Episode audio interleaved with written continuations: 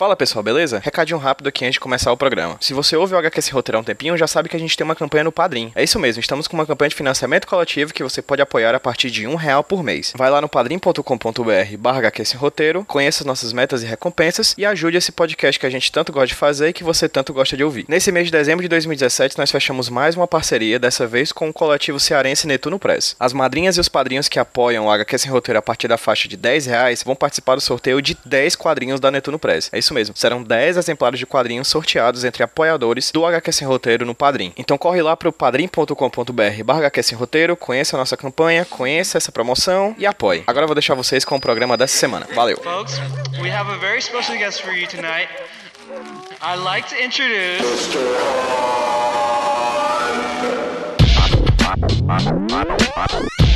Let's hear it for the great Mr. Hunt.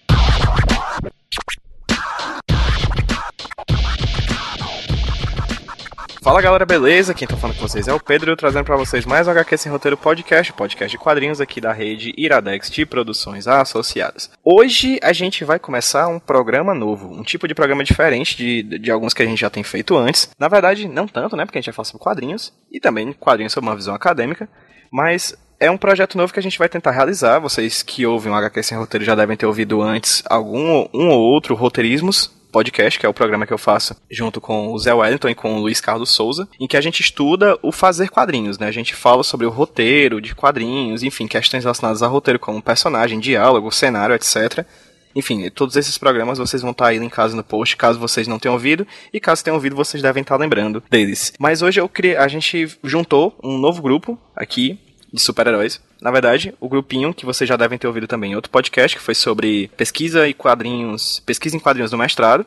Eu tô aqui com o Márcio Moreira e o Davi Ferreira, que são dois colegas de, quad, de, de quadrinhos e de mestrado, né? Quadrinhos e mestrado, da Universidade Federal do Ceará. E aí eu vou deixar que eles se apresentem. Davi, fala pra quem tá ouvindo a gente quem é você, o que é que você estuda e tal. Bem, eu sou o Davi Ferreira, eu estudo uh, adaptação de quadrinhos para o cinema no, no mestrado. Meu objeto de pesquisa é o universo cinematográfico da Marvel. Então, eu vou estudar a adaptação de histórias de super-heróis, super-heróis da, da Marvel Comics, para os filmes da Marvel Studios, né? E aí eu vou pegar como é, recorte a, a discussão sobre o universo compartilhado. Acho que é isso. Olá, boa tarde, bom dia, boa noite, não importa. É bacana a gente pontuar só os nossos objetos, porque a discussão que a gente vai ter hoje vai, de certa forma, tangenciar eles, né? A gente vai acabar falando um pouquinho também sobre como esses objetos são refletidos no texto que a gente vai avaliar daqui a pouco, e o texto reflete no nosso objeto, enfim. E, Márcio, você? Quem é você e o que você estuda? Oi, gente, eu sou o Márcio Moreira, eu sou roteirista no LME, que é um laboratório ligado ao UFC Virtual, trabalho com educação à distância. Sou quadrinista do coletivo Netuno Press, no caso, eu sou desenhista de palavrinhas no papel, mais conhecido como roteirista, e eu faço mestrado na UFC também, mestrado em comunicação. Eu estudo Planetary, metaquadrinhos e política. Essas coisas complicadas, né? Dentre os, os que estudam coisas fuleiragens, que somos nós três, o Márcio é o que mais está perto de estudar uma coisa importante. É sério. É, eu também faço mestrado na comunicação da UFC, da Universidade Federal do Ceará, estudo quadrinhos e fotografia, no caso, interações, relações entre o desenho dos quadrinhos e as imagens fotográficas. E nós três somos os, o trio de, quadrin, de, de quadrinistas e de estudantes de quadrinhos do mestrado da UFC esse ano, de 2017. A gente entrou nesse ano de 2017. E, enfim, a gente acaba estudando o tempo inteiro, né? Nós basicamente temos os orientadores, assim, meio que misturados, né? Eu e o Márcio somos orientados pelo professor Ricardo Jorge. O Davi é co-orientado pelo Uhum. Ricardo Jorge, mas orientado pelo. Pelo Marcelo Didimo, que é mais da parte do cinema, não é isso? que é da área de cinema. É, eu pego o cinema com o Didimo e quadrinhos com o Ricardo Jorge. Que maravilha. E nessa, nessa loucura de quadrinhos e tudo mais, a gente acabou pensando em começar a fazer é, programas em que a gente discutisse textos interessantes que falassem de, de- com os nossos objetos, né? É basicamente um grupo de estudo menor, né? Pequeno, assim, um grupo de discussão de, de- sobre teoria dos quadrinhos.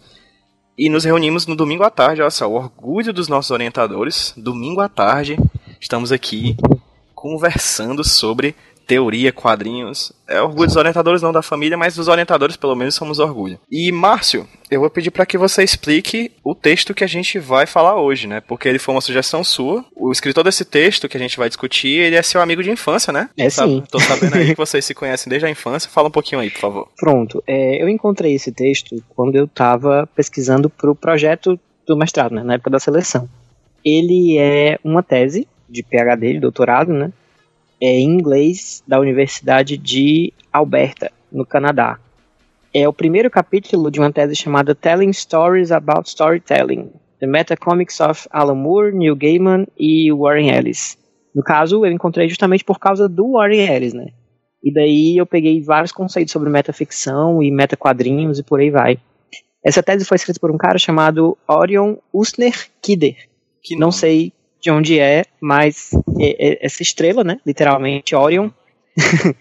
ele é professor em uma universidade canadense e o Pedro falou que a gente é amigo de infância porque eu tava procurando um artigo dele e não encontrava em canto nenhum e eu mandei um e-mail e ele me respondeu. Eu acho que a gente já trocou, sei uns dois e-mails, então a gente é praticamente família.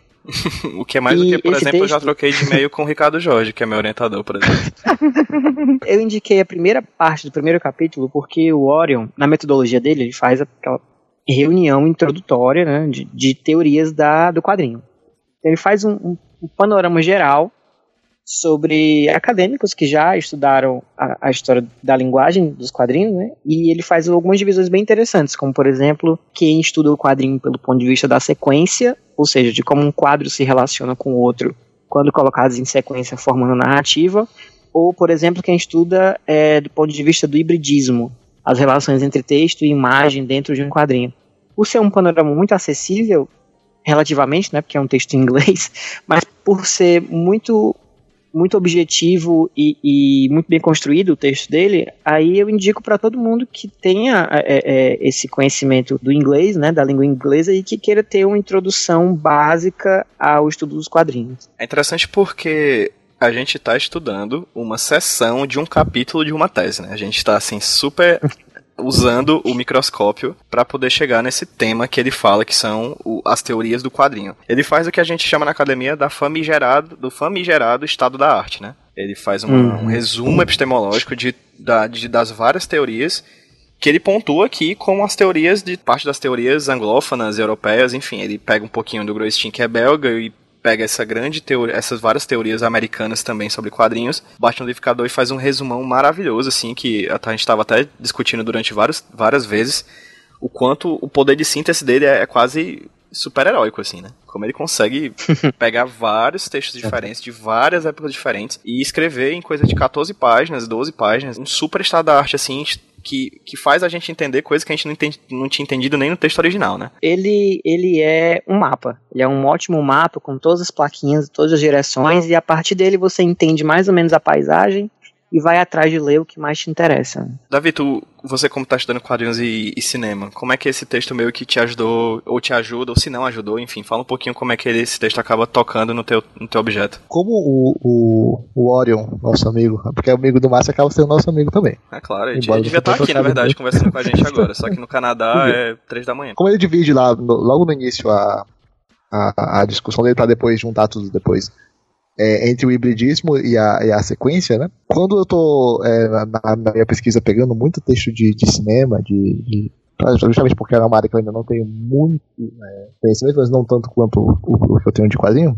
que também não significa que seja muito, a sequencialidade é o ponto um dos principais pontos em comum que, que os, os autores geralmente colocam. Tanto é que muitos do, do, do que ele vai, do que o, o Orion vai trazer no texto dele sobre a parte da sequência, o- os autores, no caso o Gostinho, o McClaw, o, eles vão é, pegar teorias do cinema para poder criar coisas do, a partir do quadrinho. Então, de novo, aquela é, aproximação entre as teorias do, do, do cinema, da literatura, para poder criar algo que seja próprio dos quadrinhos. Então, como ele vai pegar, ele tem uma, uma dentro dessa sessão que a gente vai vai falar hoje, tem uma subseção sobre sequencialidade, e aí essa essa subseção, digamos assim, ela me ajudou um pouquinho para poder é, comparar com o que os autores de cinema falam sobre sequencialidade no cinema. É, ele fala sobre os planos e tal, o, o, o corte, é, o, o enquadramento, perdão, do, do- dos elementos, dos personagens, que é algo bem, bem parecido com os mesmos termos que são utilizados pelo cinema. Então, é, essa relação entre as duas linguagens, ela, ela se mostra mais, mais forte nesse, nesse aspecto. E no geral também, né? Porque como o Márcio falou, ele é um mapa, tá? Ele fala, é, ele faz um panorama, assim, bem, bem abrangente, bem claro, assim, né? Quem não conhece nada, eu acho, em teoria do quadrinho, consegue entender minimamente o que ele tá, o que ele tá propondo ali. Então isso ajuda naquela parte que a gente tem que definir as coisas e tal, tem que é, fazer o, o chá da arte, de fato, né? Então esse cara já, já deu uma mão na roda pra gente nesse sentido também. Embora ele, ele, claro, tenha as limitações, né? Ele fala de linguagens, mas ele ainda não traz algumas noções do Barbieri, né? Tem alguns outros autores que. algumas outras abordagens, inclusive a abordagem bem forte nos Estados Unidos, que é a do estudo dos estudos de, de cognição, de leitura do quadrinho, através realmente do ato físico da leitura e, e da percepção nos neurônios, literalmente, Uhum. do, do quadrinho em si, né? Mas é, é, é, um, é um bom ponto de início, concordo com o Davi. Inclusive é bom falar um pouquinho sobre essa questão do aspecto da, da pesquisa da cognição nas pesquisas americanas sobre quadrinhos, porque é muito descendente, né, dessa teoria deles de, de matematizar tudo, né? Acho que Uhum. é quase um é, neta dessa, dessa teo- daquela teoria básica da comunicação do emissor receptor, enfim, enfim, a teoria quase matemática, né? E acaba recaindo hoje também na teoria dos quadrinhos, né? Tu tava até falando, né, Márcio, sobre um texto outro dia de um, de um pesquisador que ele realmente conta quantas vezes acontece uma certa coisa dentro de um quadrinho, assim, realmente ele matematiza Isso. a, a coisa, né? É uma forma de entender, né? Por sorte, é, a pessoa que trouxe um pouco mais o estudo do quadrinho para o lado da. Acho que da semiótica mesmo, né? Foi Humberto Eco, então a gente acabou tendo essa, essa escola europeia muito forte também de pensamento em oposição à escola americana, mais objetiva, mais, mais categórica, mais classificadora. né? Só explicando pra quem tá ouvindo a gente, bem direitinho pra vocês terem em mente o que é esse trabalho do Orion Usner Kidder, né? Que puta nome, inclusive, né? O Pedro, Márcio Davi aí tem um cara chamado Orion, né? O nome do trabalho, como o Márcio falou, é Telling Stories About Storytelling, né? Contando histórias sobre storytelling, sobre... Contando histórias sobre contação de histórias, né? The Meta Comics of Alan Moore, Neil Gaiman e Warren Ellis. Meta Quadrinhos de Alan Moore, Neil Gaiman e Warren Ellis, né? É uma tese submetida, como o Márcio falou, à Faculdade de Estudos e Pesquisas Graduadas de, de Alberta, nos Estados Unidos, no, no Canadá. Era uma tese para ele ser doutor de, em filosofia em inglês, né? Que é, ele é professor hoje de, de, de inglês, né, Márcio? Ele é professor de literatura inglesa, é isso. Pois é. Que estuda outras coisas, né? Nem mais quadrinhos, né? Uhum, estudo Shakespeare. É, porque, Traiu o enfim, movimento. Não é? Mas traiu com Shakespeare, porque... mas tudo é Shakespeare, então tá tudo ok. Falando um pouquinho sobre a estrutura da pesquisa, você tem quatro capítulos, né? Teoria, História, Gênero e Cultura dos quadrinhos, né? Pra poder chegar no Metacomics. E a gente vai falar sobre um trecho do primeiro capítulo que é sobre a teoria. Na verdade, o um pon- o pa- o ponto 1.1, que é Comics and Close Reading. Né, que é quadrinhos e a leitura e o de fechamento, alguma coisa assim, fechado, não sei. Vai não, não, falar. é de próximo. Próximo. Uma leitura Obrigado. próxima dos quadrinhos. Obrigado, obrigado. tu, podia, tu, devia, tu devia traduzir esse texto, enfim. Tem coragem aí? não, eu duvido. Eu, eu ia fazer isso, né? Traduzir, publicar, dizer que é a minha dissertação, mas agora a gente tá fazendo no podcast, tudo vai pegar. É verdade, cara. Foi mal, brother. A gente vai falar sobre essas duas teorias, que é a teoria da sequência e a teoria do hibridismo. Né? E ele começa falando assim, que eu vou traduzir do inglês, então pode ser que tenha algumas gaguejadas no caminho. Ele fala que as chegadas, approaches formais, né, o- as teorias, enfim, formais de quadrinhos, elas chegam em duas escolas de pensamento, né, que são o hibridismo e a sequência.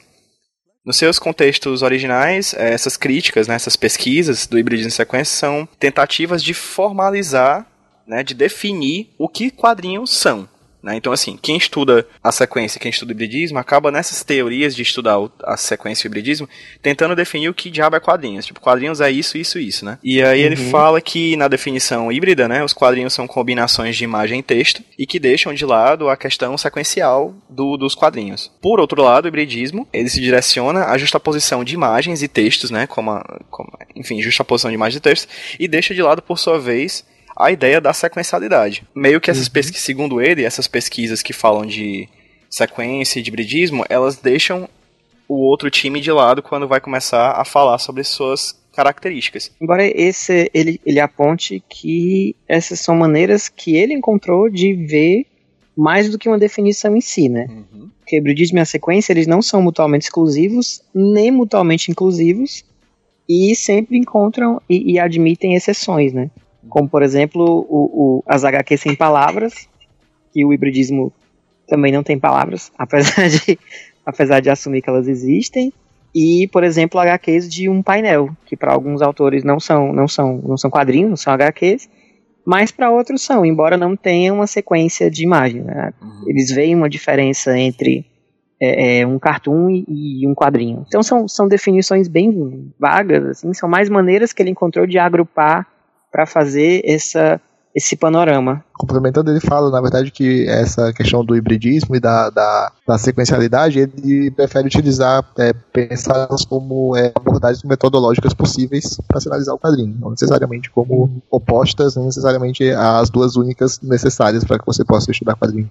O que eu acho extremamente E corajoso são- pra uma pesquisa. Porque, assim, a, a Uhum. tese dele tem 200 páginas e, tipo, ele não começa dizendo pra ele o que é quadrinho. Eu acho isso estranho e corajoso ao mesmo tempo, assim. Porque a primeira coisa que a gente pensa quando a gente vai fazer algum texto sobre quadrinhos é dizer o que é quadrinhos para as pessoas entenderem o que diabo é. Só que ele não faz isso, ele diz. Ele diz que ele não vai ousar dizer o que é quadrinhos, mas que vai usar, como vocês falaram, como chaves metodológicas a questão do hibridismo e da sequencialidade, né? Isso é muito ligado, na verdade, à própria pesquisa como um todo dele. Porque como ele fala sobre metaquadrinhos, ele dedica uma porção da pesquisa dele para falar sobre naturalização, desnaturalização, articulação, ou seja, para falar sobre é, é, os contextos históricos sociais de determinadas ideias. Então, quando ele vai fazer esse levantamento de hibridismo e, e de sequencialidade, ele aponta explicitamente que são noções que vêm da época em que essas pesquisas foram feitas, né? Dentro da pesquisa dele está embutida essa historicidade. Então, quando ele vai falar sobre o hibridismo, que é uma abordagem que a gente não vê tanto nos estudos contemporâneos de quadrinho, ele aponta, né, que ele vem de 1942, de pesquisa de 1947, que eram sobre tirinhas e tinham ideias específicas sobre quadrinho baseado nos quadrinhos daquela época, né? Como, por exemplo, aqui o, o, o Martin Sheridan, de 42, que escreveu o Comics Under Creators, que era tipo é, é, quadrinhos e seus criadores, que era tipo realmente uma enciclopédia, uma lista de pessoas que faziam, né? Ele só fala é, é, de tirinhas, por exemplo. Ele dava uma definição implícita de que temas, personagens e gêneros são aspectos essenciais em oposição à forma do quadrinho em si. Então, tipo, tinha que ter os personagens fixos, tinha que ser de determinados gêneros para ser quadrinho. E, e ele não fala, por exemplo, do quadrinho, dos painéis, né? Ou um dos primeiros livros teóricos de quadrinho, que é o do Colton Wall, que é The Comics, os quadrinhos. E ele fala dos quadrinhos como forma de arte, é, apontando que eles têm um personagem contínuo, uma sequência de imagens e uma fala no, no desenho, normalmente em blocos de palavras cercados por linhas de balão. É, ou seja, para ele o quadrinho, para ser quadrinho, tinha que ter aquele mesmo personagem o tempo todo. Por Uma exemplo, sequ- Yellow Uma sequência de imagens e os balões, né? Tudo junto. É, e o mesmo personagem. Então, acho que hoje ele diria que o Superman é um quadrinho, mas talvez a, a, a sei lá, a Persepolis não seja, entendeu? Sempre na É. mesma pessoa em todas as edições. É, diz muito sobre a, realmente, como tu falou, a época onde em que ele estava escrevendo. Ele estava num contexto ali de 47, né, se não me engano. A era de ouro dos quadrinhos e tal, os grandes títulos e tal. Tinha passado pela... E ainda estava rolando muito a questão da, das tirinhas dos jornais e tal. Então você tinha essa cultura realmente de ter o personagem, inclusive o personagem levando o título da obra. Crazy Cat, o pai. Exato, Be Bet Bop, Bet Boop, né? essa- E aí ele fala rapidamente, né, antes mesmo de começar a falar com, com mais propriedade sobre as questões de hibridismo e de sequencialidade, ele vai só pontuando algumas coisinhas de cada escola de pensamento, né, segundo ele. Ele fala que a concepção é, comum do, hibridi é, do o hibridismo ele é o senso comum dos quadrinhos, né? Basicamente, assim, é quando você fala que o quadrinho é palavra e imagem. O que todo mundo diz em primeira mão. Né? A primeira coisa que você pensa, que a primeira informação que você recebe pra dizer o que é quadrinho é, ah, quadrinho é palavra e imagem. Só que isso, enfim, tem muitas, tem muitas questões em torno disso, né? Não é só isso. E às vezes nem é isso, né? E às vezes nem isso é, é verdade. Você tem. E aí ele fala sobre as questões embasadas na hybrid-based conceptions, né? As concepções embasadas no, no hibridismo, sobre eh, concepções quadrin- de quadrinhos in- inspiradas no hibridismo, elas são comparativas e emprestam e pegam de empréstimo muitas coisas de outras teorias formais, como por exemplo as teorias da pintura, da prosa e especialmente do cinema, que para esse ramo da pesquisa sobre que é o hibridismo em quadrinhos é o que mais se é é a linguagem que mais se assemelha à dos quadrinhos, né? Então, assim, essas concepções eh, do hibridismo elas são elas puxam muito dessas outras teorias. Autores, alguns pesquisadores já concordam bastante com isso que, é, embora seja bem bizarro, mas ainda tem gente que aproxima demais os quadrinhos da literatura, tendem a pensar que, na verdade, os quadrinhos são bem mais próximos do cinema do que da literatura, embora ainda tenha diferenças cruciais entre eles, com a questão do tempo, a questão do, do movimento e tal. Mas que o quadrinho, se for para comparar com outra arte, talvez a, ele dialogue mais até com o cinema, pela questão dos planos, do visual, do que com a literatura. E vai pensar em uma questão onde o texto é muito mais é, pregnante, digamos assim, muito mais forte do que a, a, a imagem. Embora os quadrinhos possam ter também, né? Quadrinhos só com texto. Mas a. a daqui a pouco a gente vai falar do Grostin, né? O próprio texto às vezes funciona como.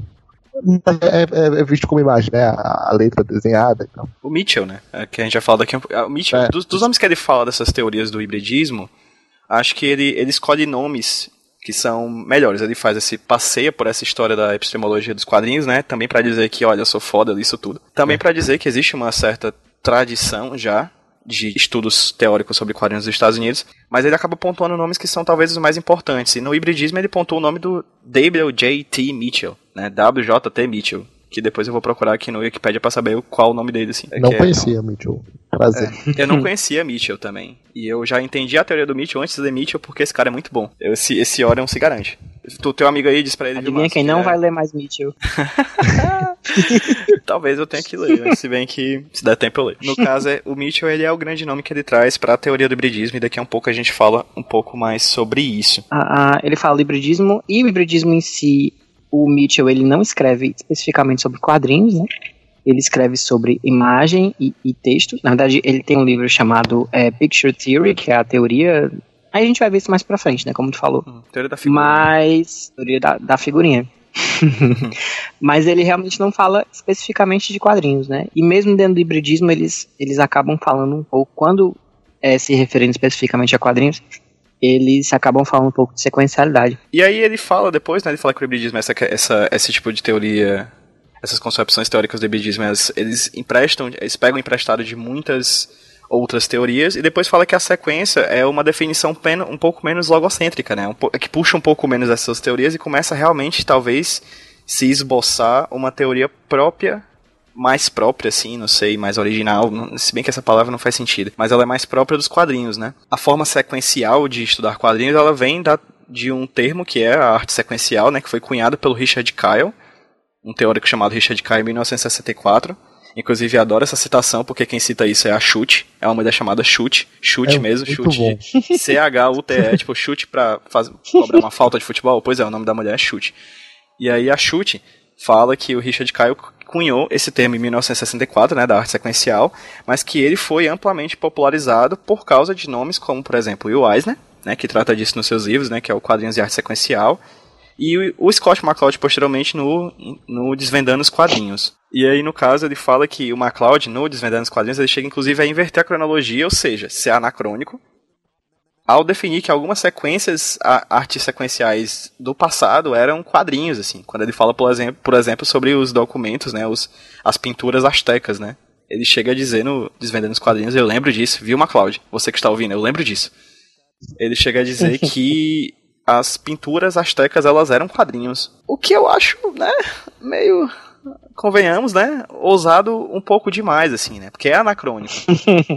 né, teve inclusive um, um podcast que a gente gravou aqui para é. HQ Sem Roteiro, com o professor Daniel Camussa, que é doutor em História, lá da Unifor, e ele fala sobre essa questão da, das permanências e das rupturas que a história traz pra gente, né? Então a gente não pode pensar a história como um fio narrativo com começo, meio e fim, mas na verdade uma rede, né, de acontecimentos e que não faz sentido a gente chamar, por exemplo, as pinturas astecas ou as pinturas rupestres ou mesmo a, a coluna de Trajano é, como quadrinhos, porque não são. Não foram feitos como quadrinhos, não foram pensados como quadrinhos. Eles são arte sequencial? São. Eles contam uma história sequencialmente. Mas quadrinhos é algo que só vai se definir como conceito muito mais pra frente. Talvez até nem tenha se definido como conceito ainda, porque, como o próprio Kidder é. fala aqui, ele nem expõe um conceito, porque, enfim, é difícil, né? É, nesse ponto eu concordo muito com. Eu fiquei muito feliz quando eu li uh, o texto do, do, do Orion Kidder, porque ele, como a gente falou, ele abre mão de, de definir o que sejam os quadrinhos, e aí com isso ele abre mão também dessa discussão sobre a origem, tipo, quando começou o quadrinho, quem começou o quadrinho, quem inventou o primeiro quadrinho. Porque para isso você teria que dizer exatamente o que são quadrinhos. E não dá. você tem o proto-quadrinho, você tem aquela ideia do, do, do que seria o, a origem do, dos quadrinhos como a gente conhece hoje, e aí a gente já tem uma outra discussão também sobre os quadrinhos datas para poder saber isso aqui é quadrinho, isso aqui não é. Inclusive, é uma coisa que a gente já deve ter falado, inclusive, em outras conversas aqui da HQ Sem Roteiro, que se você for definir quando foi que o quadrinho nasceu e quem foi o primeiro cara a fazer quadrinho, sempre vai ser uma decisão política, consequentemente ela vai ser uma decisão nacionalista e, consequentemente, a gente não vai chegar em ponto nenhum. Então eu gosto, eu Exato. gosto muito da metodologia do, do Orion, porque ele deixa de lado essa questão e vai pra frente.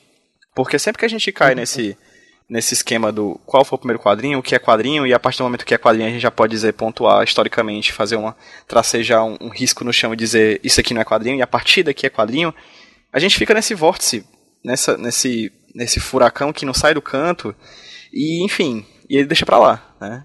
Ele deixa de lado. É, eu até entendo, assim, que as pessoas queiram, busquem essa, essa definição até pra, pra legitimar o, a área como, como ciência, como é, campo de pesquisa.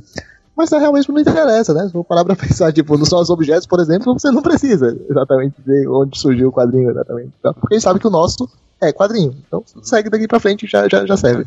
No meu caso, eu, no meu caso da minha pesquisa, né, que eu estudo sobre quadrinhos e fotografia, eu acho, essa, eu gosto de colocar uma definição posta por várias definições, na verdade, postas por vários autores, porque eu acho necessário a gente ver como é que os autores veem a imagem dentro do quadrinho, saca? Então, Sim. assim, eu não, eu não posso dizer, tá bom, cara, o Orion aqui tá fazendo seu doutorado, né? É, é outro nível de, de pesquisa.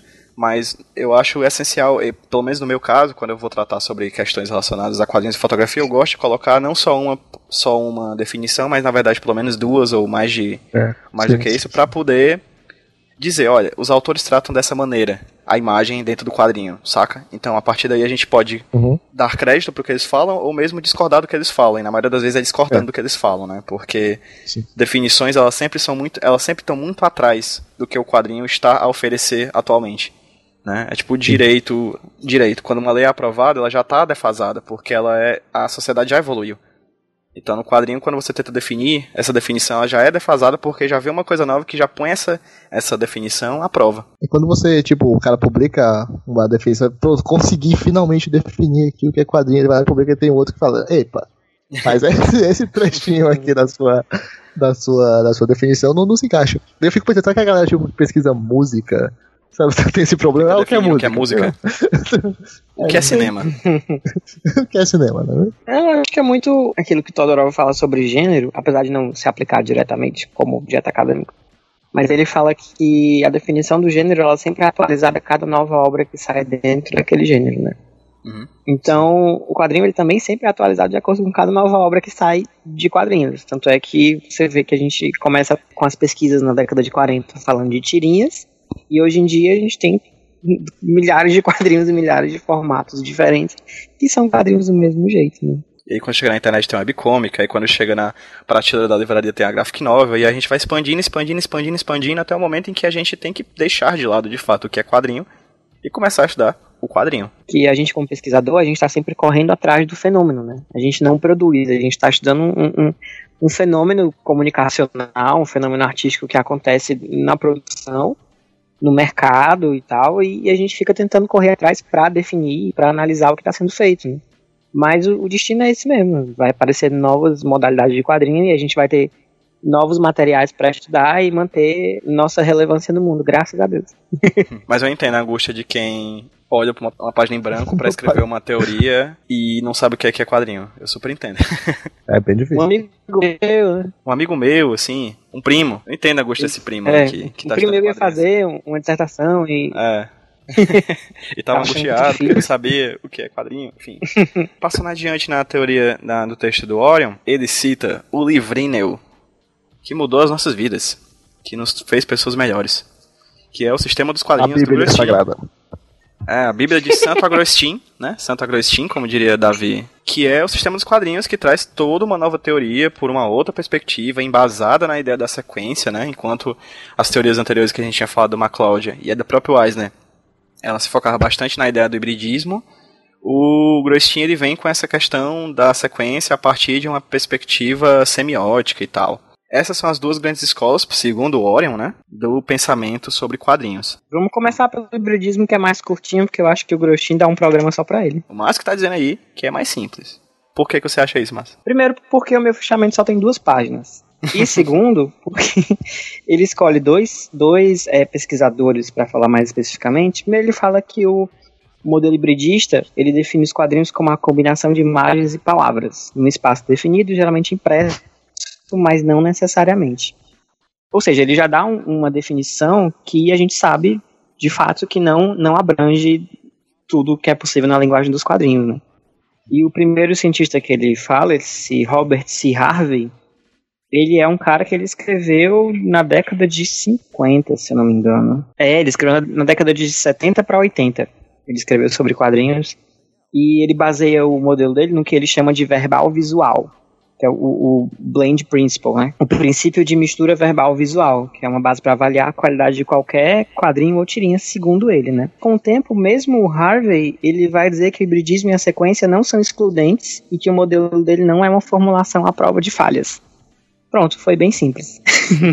Acabou então, gente. Até o próximo programa e tal. É isso. O Harvey ele escreveu em 79, né? Esse livro, A Estética dos Quadrinhos, Isso. The Aesthetics of Comics. E ele traz logo em seguida um outro livro que, como o Márcio já tinha falado anteriormente, não é sobre quadrinhos, mas é sobre a relação de imagens, que é o Picture Theory, né? O teoria da, da figura do William John Thomas Mitchell.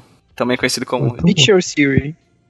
William John Thomas Mitchell, também conhecido como WJT Mitchell, ele faz esse, esse livro chamado Pic- Picture Theory, em que ele fala sobre várias coisas relacionadas à imagem e uma delas é a ideia da imagem-texto. Ou melhor, para falar melhor, a imagem-texto, a imagem-texto e a imagem-texto. Pra quem tá ouvindo a gente vai ficar meio estranho, mas é porque o Mitchell ele cita três tipos de relação imagem-texto, que é a imagem-texto tudo junto, uma palavra só, a imagem-texto com um hífen no meio, imagem, hífen, texto, e a imagem, texto, barra, né? Com barra no meio. Imagem, barra, texto. Então, assim, pra quem tá Barra. ouvindo a gente agora, imaginem uma palavra imagem, texto, outra palavra imagem, hífen, texto, e outra palavra imagem, barra, texto. Porque isso são, segundo Mitchell, três tipos de relação diferente entre imagem e texto. O que o, o motivo dele fazer isso é porque quando ele fala de uma teoria da imagem, da, da figura, não sei, é justamente em oposição a um- uma teoria escrita, né? Porque ele fala que a gente vive na, na época da virada imagética, ou seja, o momento da transformação da Virada cultura em pictórica. direção a uma cultura visual, né? Virada pictórica, exatamente. Muito obrigado. ele se baseia muito no Foucault e ele é muito interessado nesse processo de aplicação da imagem como um repositório mesmo de representação e de conhecimento e, consequentemente, de poder, né? Ou seja, ele quer se separar da tradição do texto, que vê tudo, até a imagem, como um texto que pode ser lido, né? Que é uma coisa é, é, que estava muito forte ali nos estruturalistas da França, na década de 60. E ele quer se separar disso e fugir desse cientificismo que está, segundo ele, segundo né, tá ocupado em se auto-legitimar. E aí ele cria essas, essas categorias que elas são abertas e não científicas. E por isso ele não diferencia nos nomes, ele diferencia visualmente, né? Porque ele queria que a imagem tivesse o poder de categorizar, mas ele também não pensava na mídia podcast nessa época. Eu estou adivinhando. Talvez não. É, e ele fala que essa diferença é, é- é tão importante quanto as, as similar- similaridades entre as categorias, né?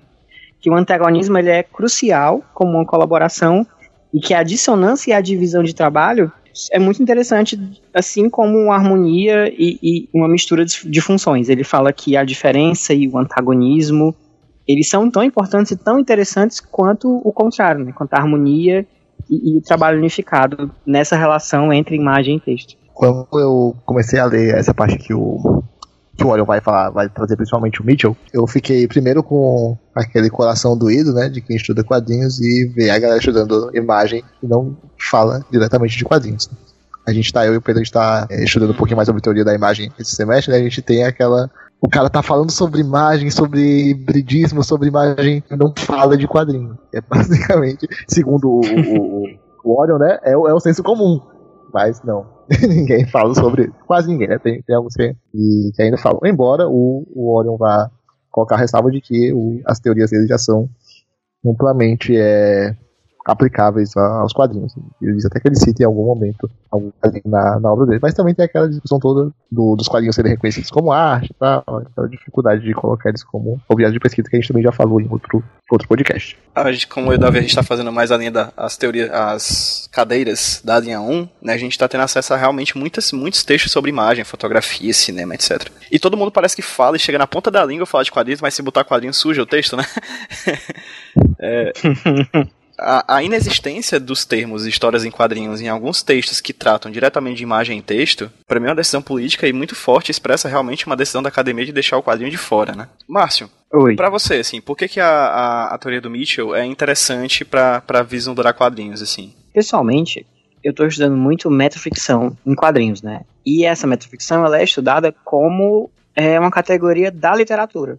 Apesar de estar presente em, em todo tipo de narrativa, é, e algumas pessoas estudarem isso em outras narrativas, as categorias principais e os trabalhos ainda focam muito na literatura. E é muito interessante você lembrar, né, lendo o, o Mitchell, o quadrinho não é só narrativa, o quadrinho não é só palavra, o quadrinho não é só a história que está inserida no quadrinho. Ele é todas essas, essas contribuições que a linguagem tem intrínseca nelas, mas que a gente acaba não estudando tanto, né?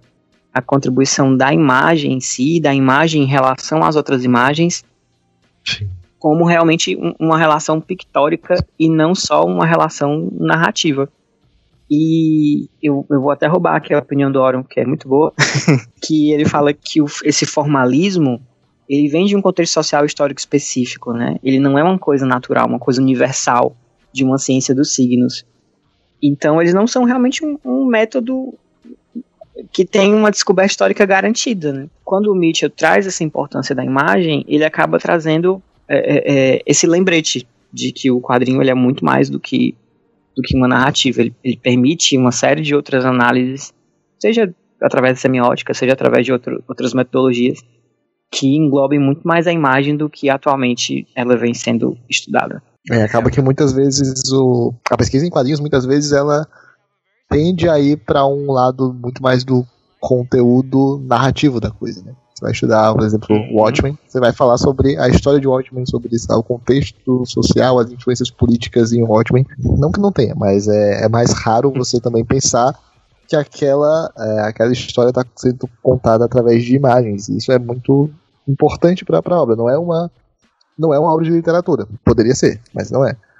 É uma obra de quadrinhos, então tem, tem várias questões relativas à, à imagem, ao que é mostrado, ao que não é mostrado na, na- nas imagens que valem tanta atenção quanto o que é o que é contado, como é contado, como, como é mostrado, na verdade, para usar os termos do mostrador lá do, do Grostin. Ah, ah, é tão importante, tão decisivo para se estudar um quadrinho quanto a, a narrativa em si, né? quanto a história, o, o, o roteiro. Na, na parte de, de hibridismo, quando estava lendo olha, eu não lembro exatamente se ele, se ele vai trazer o Grostin nesse momento, mas eu lembrei bastante das funções do balão que o Grostin vai trazer, é, principalmente as funções de fechamento e separação, eu acho. Que é aquela ideia de que o balão ele vai ser que vai fechar, isolar o, o, o texto e meio que dividir ele das imagens, causando uma certa um certo confronto ali entre o que entre o que é o diegético ali, tipo as imagens, o que está acontecendo no quadrinho, alguma coisa que está fora do que está acontecendo, seria o texto escrito, né, que está ali é, dentro da imagem também do, do quadro. Duas coisas que primeiro eu lembrei, falando dessa passagem, eu lembrei muito daquele pesquisador que ele, que ele fez uma história da arte baseada em imagens, não em textos, né? O que ele fazia um- isso, que ele fazia um grande painel com é, é, várias imagens da época, e não só imagens consideradas arte, né, mas imagens de design, objetos e, e- e utilidades eletrodomésticos que ele achava que eram representativos visualmente daquela época específica, né. E a outra coisa, quando o Davi falou dos balões, como a gente observa isso nas fotonovelas, né? Porque realmente você pega uma fotografia, que é uma representação do real, e você coloca o balão, você tá começando uma briga, basicamente.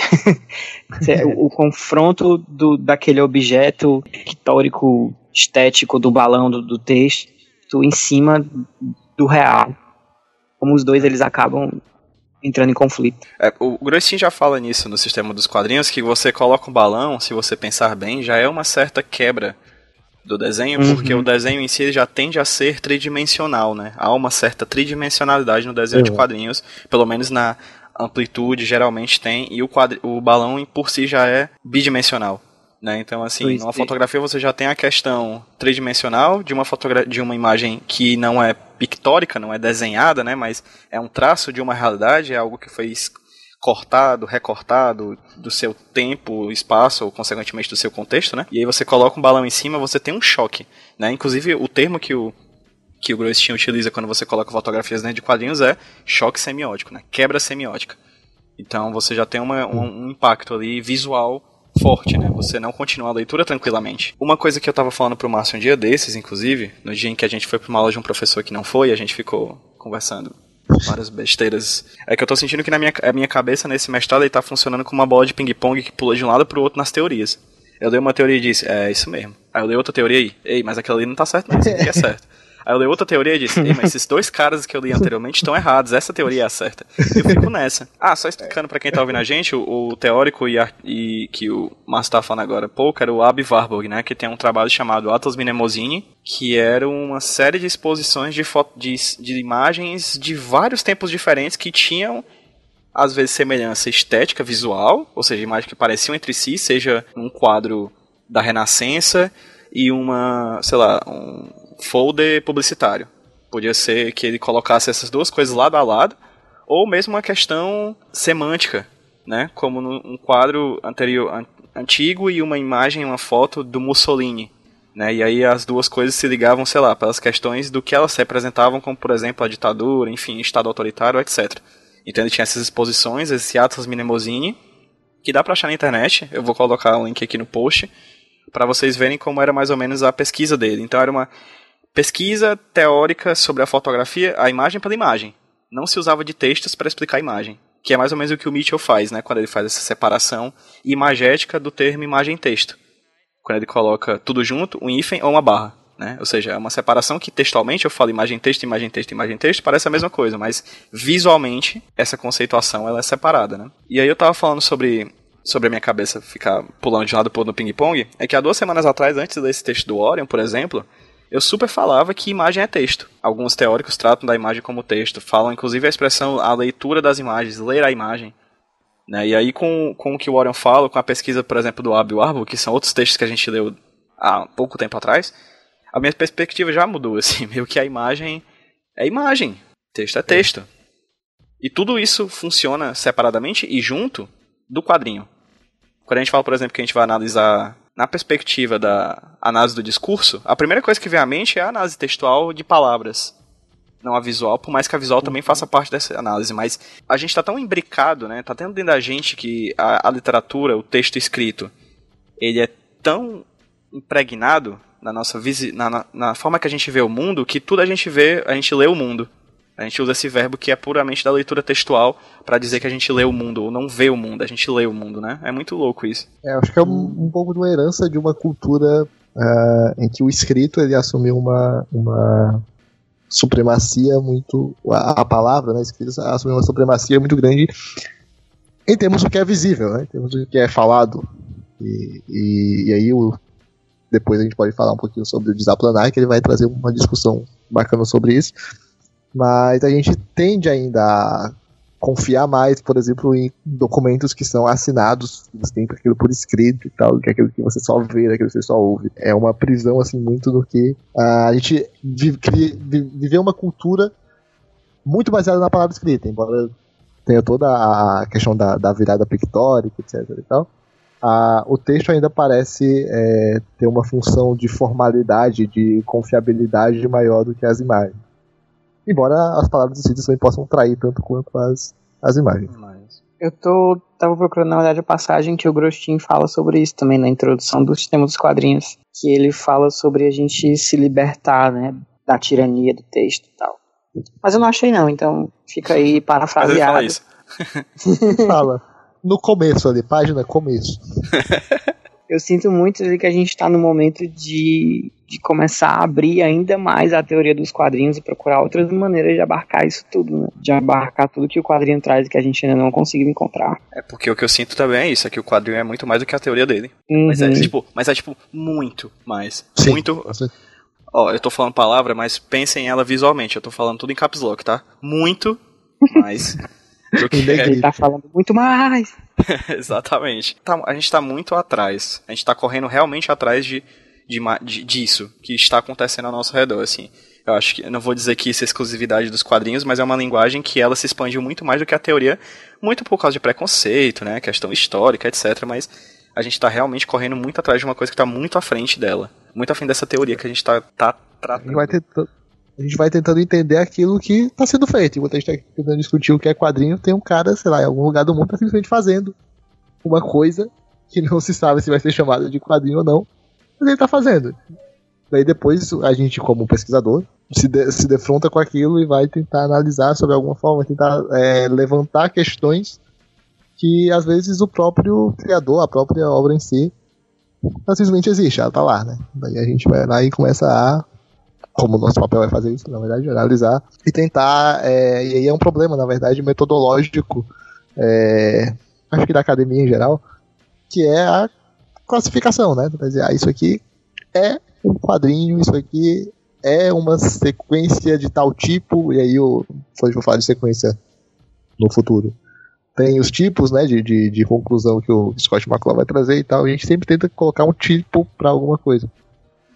E às vezes não dá, né? A gente não tá tratando de uma questão biológica que tá pegando um, um inseto e dizendo que aquele inseto é, né? Não tem como, assim. Não, Não porque como fazer enquanto a gente vai com a farinha, o quadrinho já volta com a tapioca. O quadrinho é o ornitorrinco.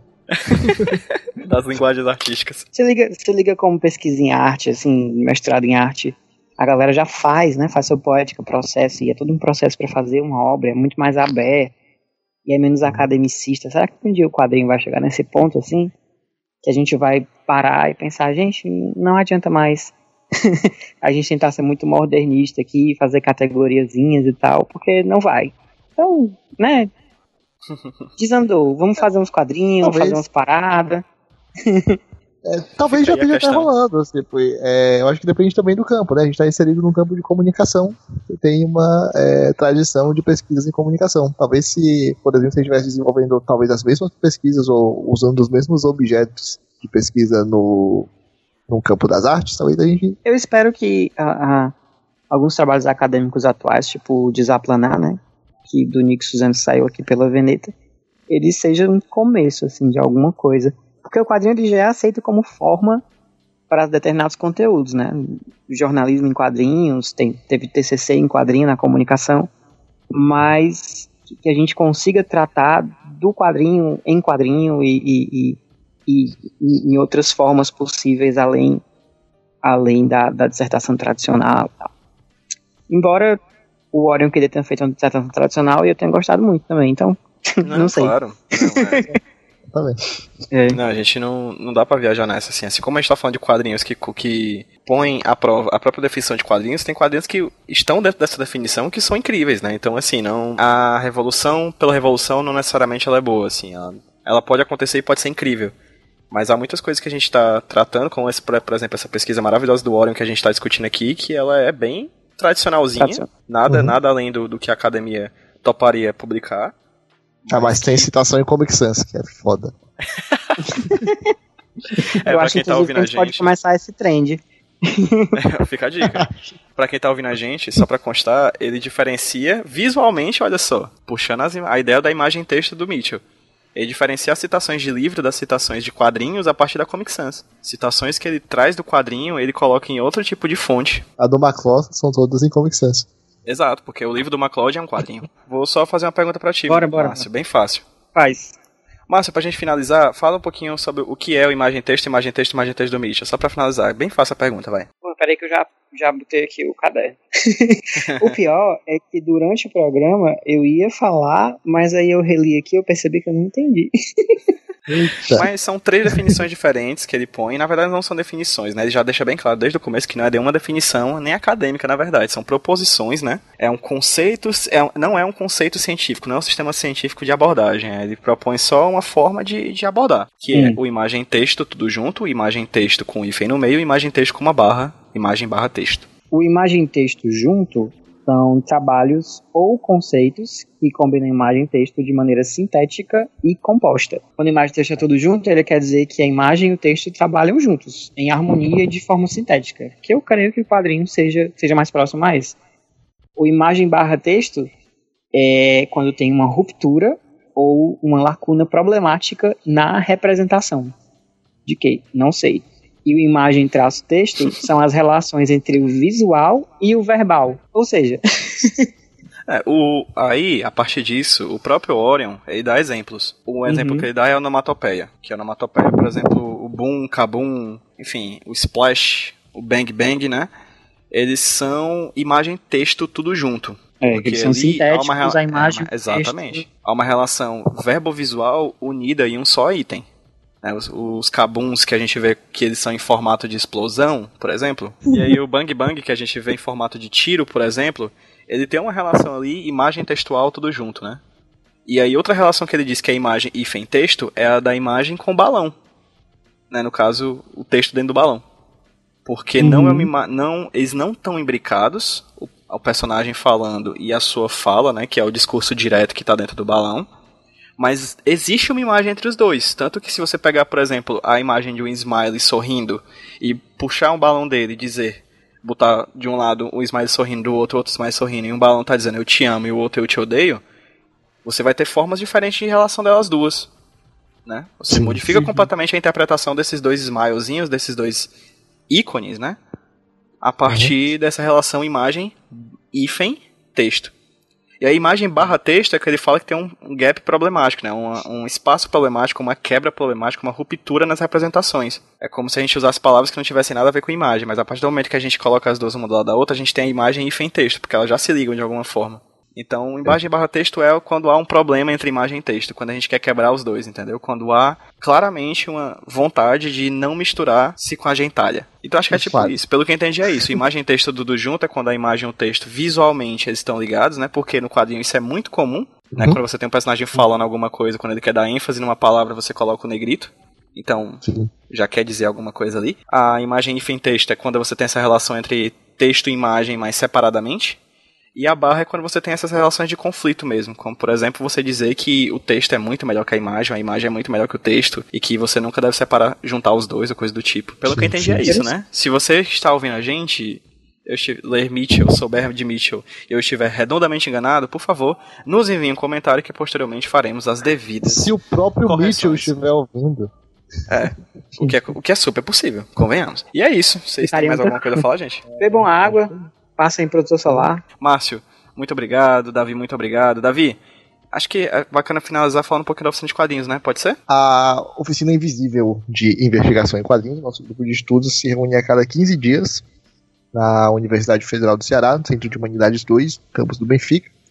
E funciona mais ou menos como a gente fez aqui. A gente pega, elege um texto, lê esse texto previamente e se reúne para discutir sobre ele. Geralmente textos é, mais abrangentes sobre a teoria de quadrinhos, porque cada um tem um objeto de pesquisa muito particular. Então a gente vai elegendo a partir das conversas e vai é, discutindo sobre eles. É. As informações sobre o grupo estão lá na página da, da oficina de quadrinhos, facebook.com.br oficina de quadrinhos, ou no site oficinadquadrinhos.ufc.br. Pra quem tá ouvindo a gente, esses links vão estar todos no post desse podcast aqui. Aí vai ser muito mais fácil só chegar lá, dar um clique e você curtir a página da oficina de quadrinhos, conhecer as informações e também receber as informações da- dos encontros da Oficina Invisível de Quadrinhos, que é o nosso grupo de pesquisa. Márcio, faz aí teu jabá. Na verdade, pra quem tá ouvindo a gente, a gente só começou esse podcast porque o Márcio queria fazer um jabá. E aí a gente pensou o jabá e aí Exatamente. disse, mas não pode ser só o jabá, a gente tem que fazer o quê? Claro que a gente tem que linkar o jabá com o Pictorial. Turn do Mitchell, com Groistin Claro. e com semiótica, óbvio. É o Guerra É, Secreta, é assim. né? Tipo aquela saga de quadrinhos que é feita pra vender boneco. entendeu? Exatamente. Mas é assim, que, é assim que se faz novela da Globo, por exemplo. Que você assiste a historinha com o anúncio no meio, achando que o objetivo é a historinha, quando na verdade é o anúncio no meio. Exatamente. Você, Então, você tá assistindo lá a, Juli- a Juliana Paz ou a Giovanna Antonelli falando, mas na verdade tudo aquilo ali é feito pra mostrar a agência do Itaú. Claro. Fala aí, Márcio. Então, eu vou estar lançando dois quadrinhos agora na CCXP. Então, se você já está aí vendendo quadrinhos, comprando quadrinhos e ouvindo podcast de quadrinhos porque você precisa de outros interesses, vocês podem procurar a mesa da Débora Santos e do Nicolas D. Eu vou ter dois quadrinhos aí. Um deles é o Sapa Coco, que é desenhado pela Débora, da Netuno Press, que é sobre um amigo imaginário e seu menino que terminam seu relacionamento depois de 13 anos. E o outro quadrinho que é Eles Vivem Dentro do Poço, que é um quadrinho de suspense e, e terror, desenhado pelo Nicolas D, também da Netuno Press, que fala sobre um casal no futuro do ano 3058 que chega em uma cidade antiga no interior do sertão cearense para buscar segredos sobrenaturais que estão escondidos lá há mais de mil anos. Esse menino é bom, né, Davi? É bom, viu? É, Tem é bom. futuro. Eu acho que talento, viu? É. Parabéns.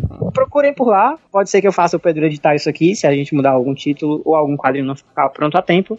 Eu Mas vou trocar, eu não vou editar legais, nem fudendo, Ah. Márcio. Eu vou editar esse podcast. Vai ter que ficar pronto agora. Vai ter que ser esse nome e é isso. Então escutem até o final, caso tenha um anexo assim, tipo, olha, Nicolas não terminou de desenhar, vai ter quadrinho. Desculpa, gente. Mas se tiver tudo certo, se der tudo certo, a gente imprimir e tal. Então vamos estar lá. Tem para todos os gêneros, para todas as idades. É um quadrinho de comédia e um quadrinho de suspense e terror. E eu espero que vocês comprem, leiam, gostem e, e comprem outro. Porque eu preciso pagar a impressa. Mas só vai ter esses quadrinhos ou vai ter os antigos também, Márcio? Sim, os antigos também. O Pombos vai estar lá. A Débora vai estar vendendo o quadrinho que a gente lançou em 2015 pela Netuno.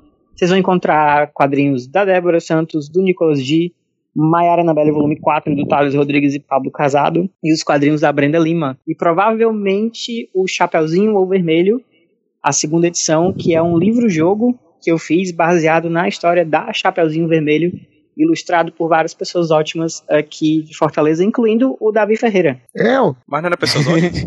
Caralho, desculpa. pessoas ótimas e eu. A definição de pessoas ótimas é pessoas que desenham para mim sem cobrar. Então, Exatamente. Davi é uma pessoa ótima. Então eu não conheço ninguém ótimo em cidade, na cidade de Fortaleza. Enfim.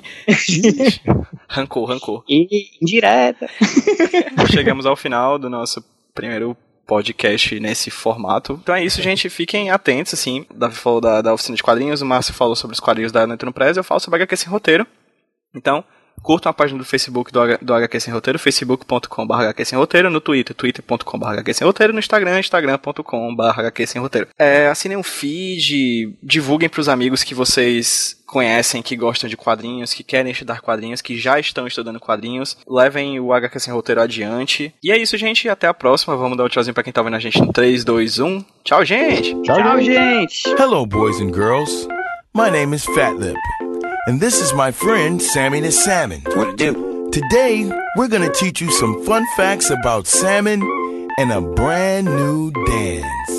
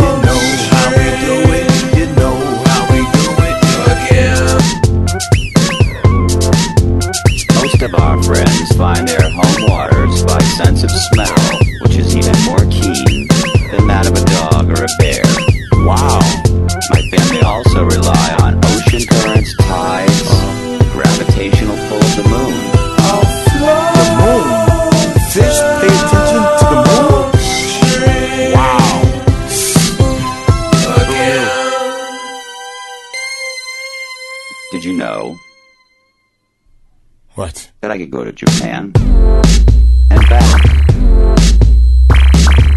You kidding me? Amazing.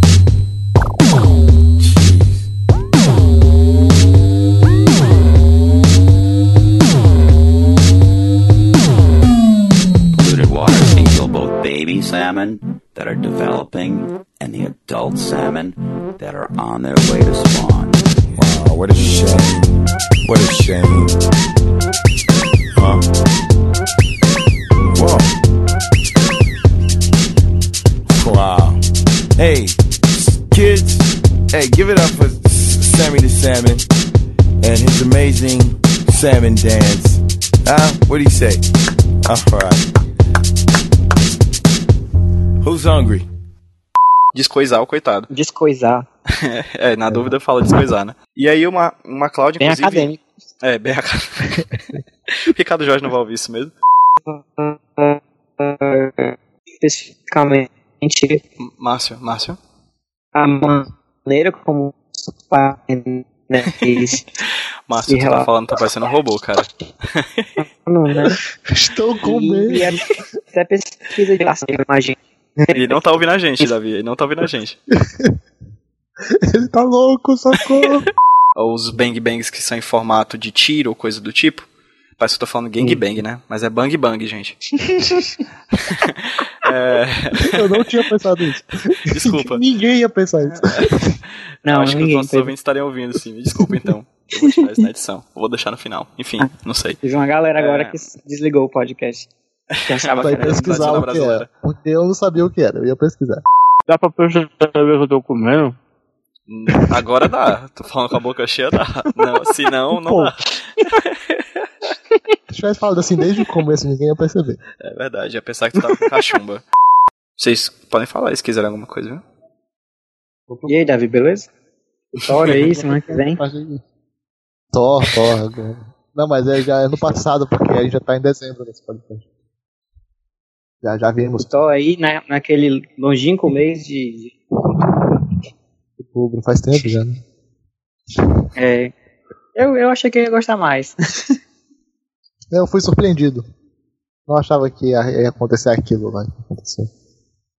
Mentira, não, né? eu, eu vi o trailer, tanta piada, não achei que fosse sair chorando do cinema. Não, não, não achei. Vocês estão falando de quê? Desculpa, eu tava. O nome da mãe do Hulk, eu não esperava que a gente fosse usar o nome da mãe do Hulk no final do filme. Não. E o nome dela é Ruka, né? Engraçado. Dona Hulk. Marta Hulk. A gente Sim, tá pois falando é. do filme do Thor que a gente viu em- quando estreou em outubro. Ah, cara, que filme incrível. Aquele filme foi, Foi bom. bom? Você gostou daquela parte que o Superman volta? Acho legal. Acho bom. Sim, voltando.